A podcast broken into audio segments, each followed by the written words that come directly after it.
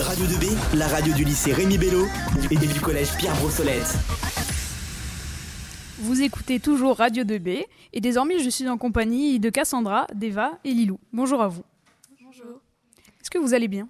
Euh, oui, ça va et toi? Très bien. Et qu'est-ce que vous allez nous présenter aujourd'hui? Euh, les- Le tourisme dans la France. Donc euh, aujourd'hui, nous allons aborder avec vous euh, la question suivante.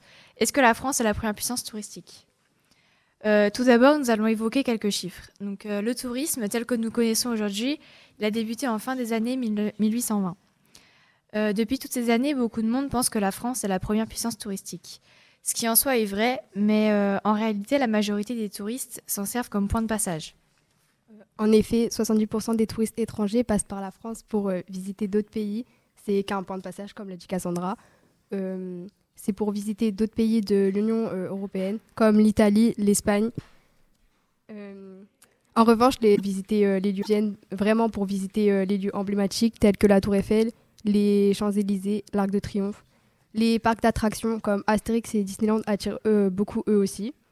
Les stations balnéaires sont très prisées par les touristes elles aussi.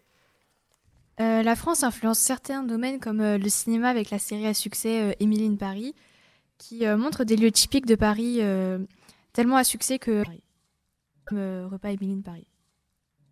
En revanche, durant la crise du, du Covid-19, pendant deux ans, le tourisme s'est arrêté, passant de 1,5 milliard en 2019 à 41,7 millions lors de la crise sanitaire. Le Covid a coûté à la perte financière. La France, même si, comme dit Lilou, à cause du Covid, euh, elle a perdu beaucoup d'argent euh, vu que les touristes ne venaient plus pour euh, dépenser dans les objets typiques comme des souvenirs de Tour Eiffel ou de boule à neige ou des trucs comme ça. Et pour conclure, même avec la crise sanitaire, la France reste la première puissance touristique sur le papier entre guillemets, car si on regarde bien, la France est la première puissance touristique selon les points de vue. Comme par exemple, si on ne t'avait pas dit que la France était un point de passage, est-ce que tu le savais? Alors, je pense pas euh, que j'aurais pu euh, te dire que c'était un point de passage. Euh, Comme tout le monde, est-ce que tu penses que la France elle est quand même la première puissance touristique? Alors, euh, oui, moi je pense que la France est la première puissance touristique. D'accord, bah voilà. Euh, merci de nous avoir écoutés et bonne journée. Eh bien, merci à vous les filles.